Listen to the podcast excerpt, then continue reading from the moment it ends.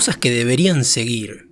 Sí, me parece que no hay por qué descartarlas cuando ya no sean obligatorias. Si hay algo que podemos rescatar de todo este embrollo de la pandemia del COVID, es que empezamos a prestarle atención a un montón de cosas que antes no le dábamos pelota. Creo que hay costumbres que tenemos que conservar porque definitivamente nos hacen mejores como sociedad, como conjunto de gente que tiene la obligación de vivir la vida con otros. Esto no quiere decir que crea en esa pavada de que de la pandemia vamos a salir mejores de lo que entramos. Estamos bastante lejos de eso. Es más, yo soy de los que piensa que la extinción ya está recontra justificada. ¡Ay, qué pesimista! No es pesimismo, ¿eh? es un análisis de la realidad. Como raza habitante del planeta no descubro nada si digo que no le aportamos nada en concreto al planeta, sino todo lo contrario. Le vivimos quitando vida sistemáticamente, entonces no me sorprendería que en algún momento se nos dé vuelta la taba, y si estás escuchando fuera de la Argentina y no sabes lo que es el juego de la taba, te recomiendo encarecidamente que le preguntes a San Google, y si sos argentino, pero viste pasto solamente en una cancha de fútbol por TV, lo siento mucho por ti a estudiar nuestra historia y costumbres, mijo.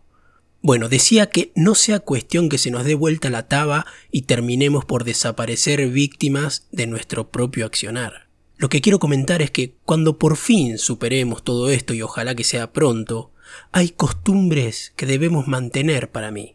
Pasa que en el transcurso de las restricciones y las nuevas disposiciones sanitarias, no sé si les pasó algo parecido, pero me di cuenta de que había muchas cosas a las que no les dábamos la importancia que se merecen. Cuestiones del cuidado personal y hacia los demás, costumbres que si lo pensás dos minutos, son básicas y deberían formar parte de la vida cotidiana y no por obligación, sino por responsabilidad social. Por ejemplo, la higiene. Ahora me parece algo mecánico el cuidado de las manos y la desinfección de todo lo que provenga de la calle, como cuando vas al supermercado, un lugar donde muchas manos corren sobre absolutamente todas las cosas, manos que uno no sabe dónde estuvieron antes, que se rascaron, que se tocaron, si fueron al baño y no se lavaron, qué sé yo. El abanico de posibilidades es enorme. Somos una Creamfield de gérmenes, un festival. Ahora cuando volvés del súper, te pones a desinfectar todo con alcohol rebajado con agua, por miedo al COVID, claro. Aunque una vez que caíste en la cuenta de todo lo anterior, ya suena bastante lógico desinfectar o no. Gracias a los cuidados actuales, no sé si se dieron cuenta, pero se evitaron un montón de enfermedades muy comunes. Va, por lo menos a mí me pasó que este año no me enfermé. Nunca una gripe, un resfrío fuerte o algún problema estomacal, nada. Y eso creo yo tiene mucho que ver con el cuidado que estamos teniendo, o que al menos la mayoría intentamos tener. ¿A qué viene toda esta sermonería sanitaria? Primero a que nunca está de más recordar que hay que seguir cuidándose, que esto no termina todavía, sobre todo por respeto a toda la gente que está ahí poniéndole el pecho a la situación, arriesgándose más que nadie, y parece mentira, pero todavía hay que pedir un poco de responsabilidad ciudadana, hay que respetar un par de reglas básicas nada más y con eso le alivias el peso a toda esa gente que está laburando para tratar de que todo mejore. No es tan difícil, en serio. Y digo esto porque, por ejemplo, hoy fui a un almacén que está acá cerca de mi casa a comprar un par de cosas, un poco de pan y fiambre para preparar unos sanguchitos. Ya al entrar la cosa se puso rara. ¿Por qué? porque la piba que atiende tenía el barbijo en el mentón. Y ni siquiera amagó acomodarlo como corresponde y me atendió así. Le dio lo mismo. Ok, le pido 100 gramos de queso, 100 gramos de jamón cortado a máquina.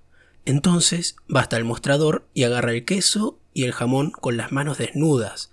Y así como lo agarró, lo llevó a la máquina y cortó, primero el queso, después el jamón, todo con las mismas manos desnudas de siempre, manos que más de una vez fueron a la cara o para rascarse la nariz que contenía con ciertas inspiraciones potentes algún incipiente moco paracaidista, no sé si me explico. Y así me atendió, y así me entregó lo que pedí, y así me cobró. Me chocó mucho la situación, pero no hice nada.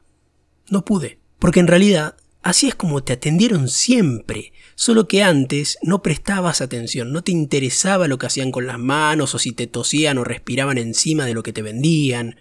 ¿Por qué le iba a decir algo ahora, si toda la vida me atendió así? Antes no interesaba si el panadero se metía una uña en la oreja para sacarse cera y después con esa misma mano te agarraba las facturas que tan contento ibas a comprar. Cosas que eran cotidianas, lo son aún, y son terribles. Por eso digo que deberíamos mantener y adoptar como propias todas esas costumbres que nos vimos obligados a sistematizar en nuestra vida. Y así, de seguro hay millones de cosas más a las que no les estamos prestando atención, y que de hacerlo y cambiarlas mejoraríamos bastante nuestras vidas. Pero bueno, ¿a quién le importa, no?